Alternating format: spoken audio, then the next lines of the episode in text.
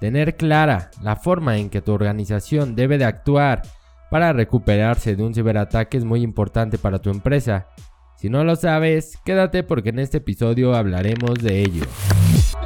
Mi nombre es José Luis Cruz Bringa y te doy la bienvenida a este podcast de ciberseguridad, donde explicamos de forma sencilla cómo proteger tu negocio.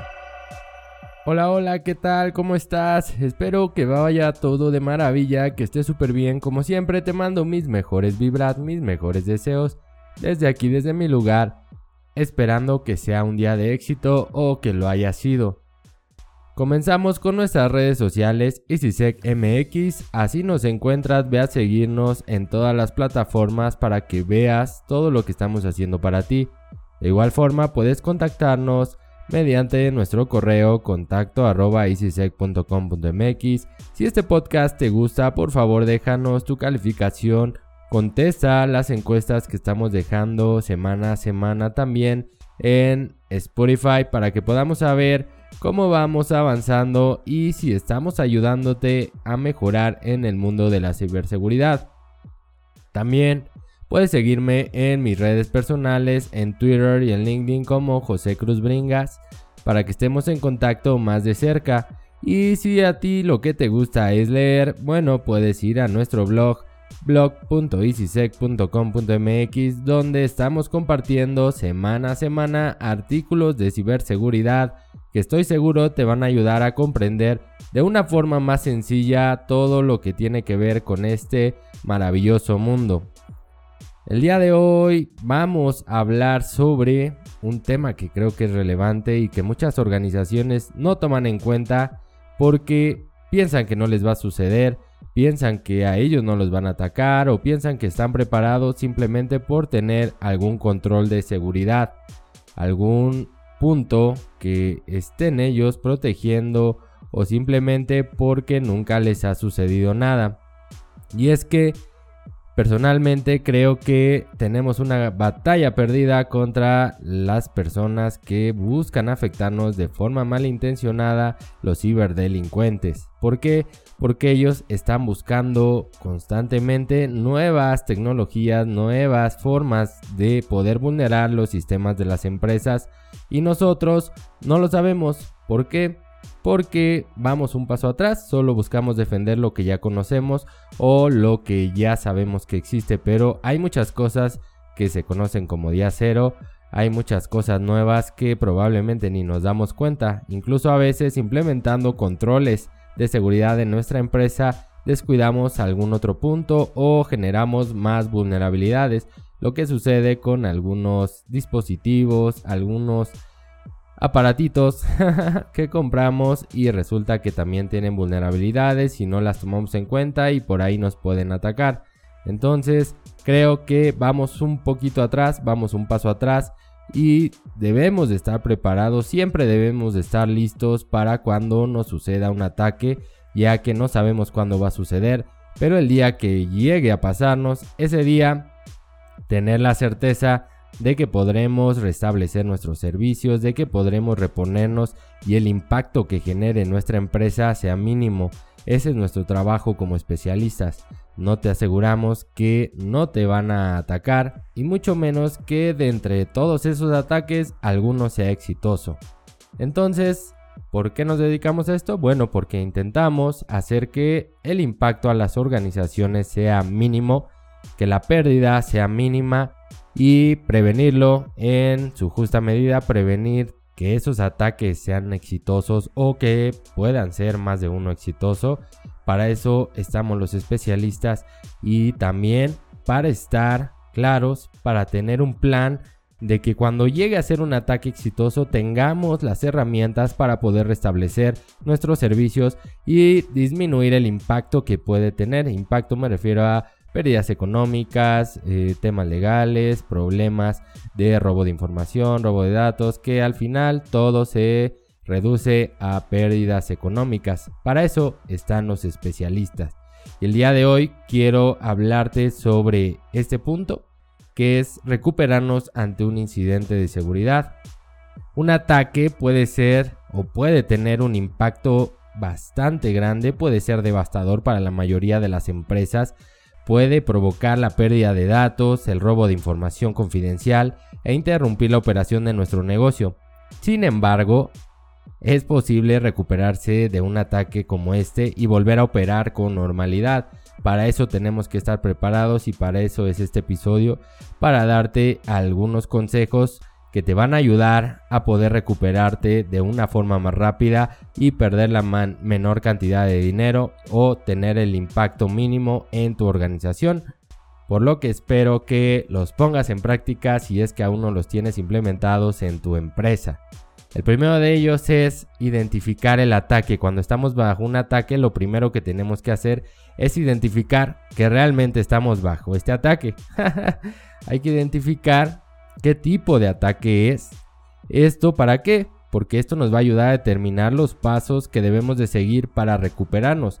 Probablemente es un ransomware, como lo conocemos, un malware, un robo de información, un ataque de negación de servicio y todos esos temas que pues deberíamos de conocer o tus especialistas deberían de conocer para saber bajo qué tipo de ataque estamos y así poder limitar el daño, que es el siguiente punto cuando estemos bajo este tipo de actividad.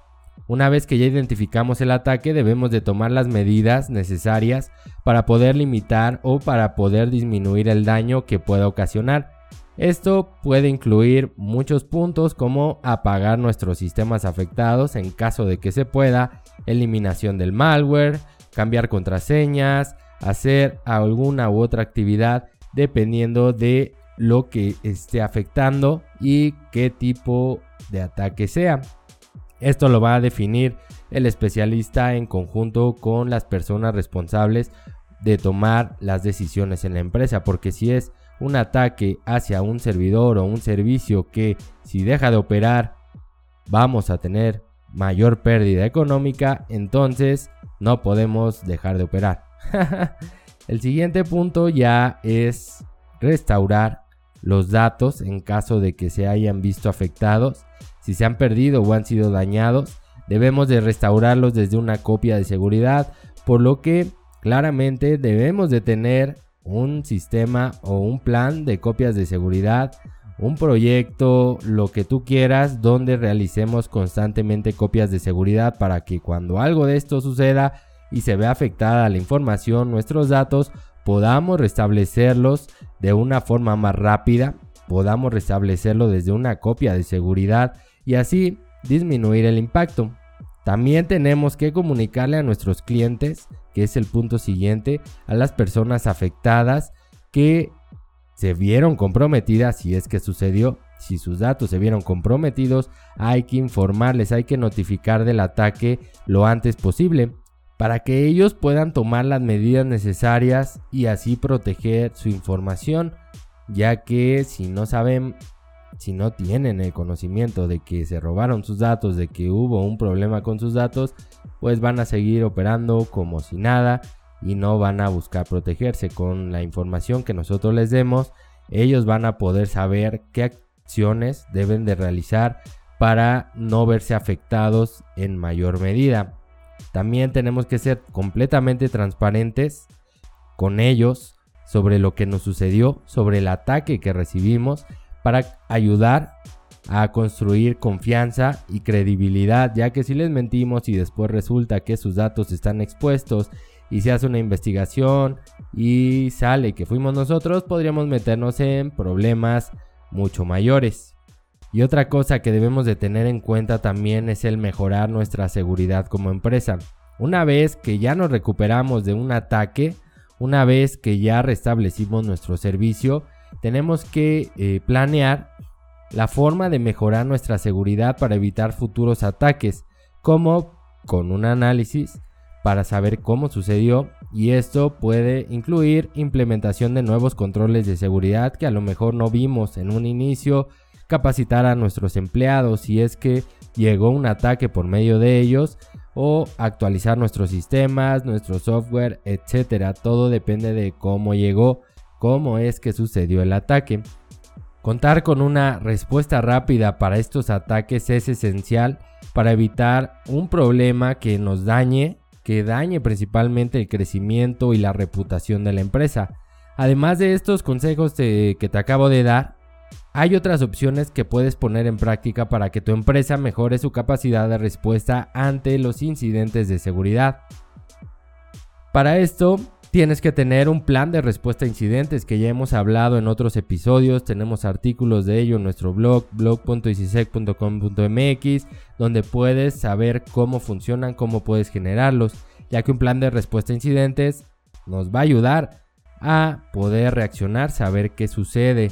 Este plan es un documento que describe los pasos básicamente que debemos de realizar en caso de que un ataque suceda debe de estar actualizado y debe de ser conocido por todas las personas involucradas en el activo, en el servicio, en lo que nos importa.